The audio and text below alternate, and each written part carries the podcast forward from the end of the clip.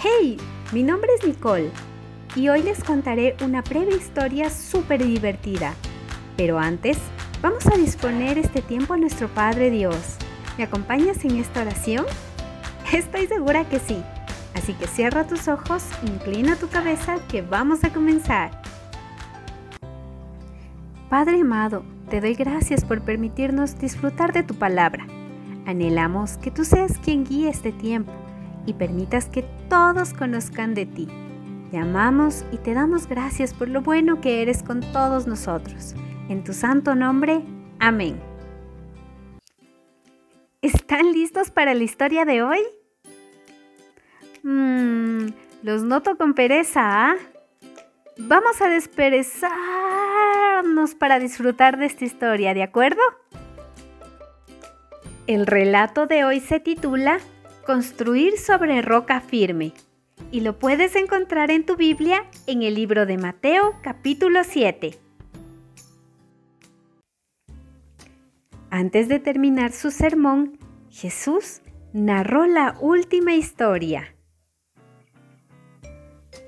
El que escucha lo que yo enseño y hace lo que yo digo, es como una persona precavida que construye su casa sobre piedra firme. Aunque venga la lluvia,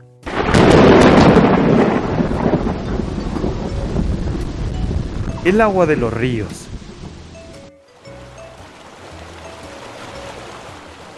y el viento sople con fuerza contra la casa, esta no se caerá porque está construida sobre piedra firme.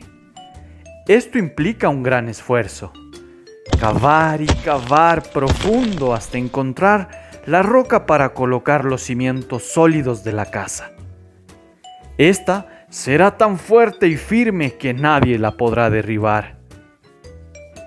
Pero el que escucha lo que yo enseño y no hace lo que yo digo, es como una persona tonta que construye su casa sobre la arena. Cuando venga la lluvia, el agua de los ríos suba y el viento sople con fuerza contra la casa, esta se caerá y quedará totalmente destruida.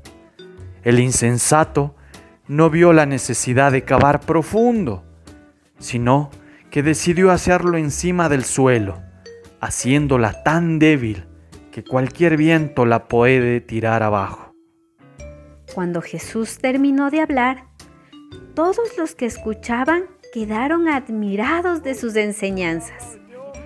Regresaron a sus casas reflexionando en nuevas y llamativas ideas, porque Jesús hablaba con toda autoridad y no como los maestros religiosos.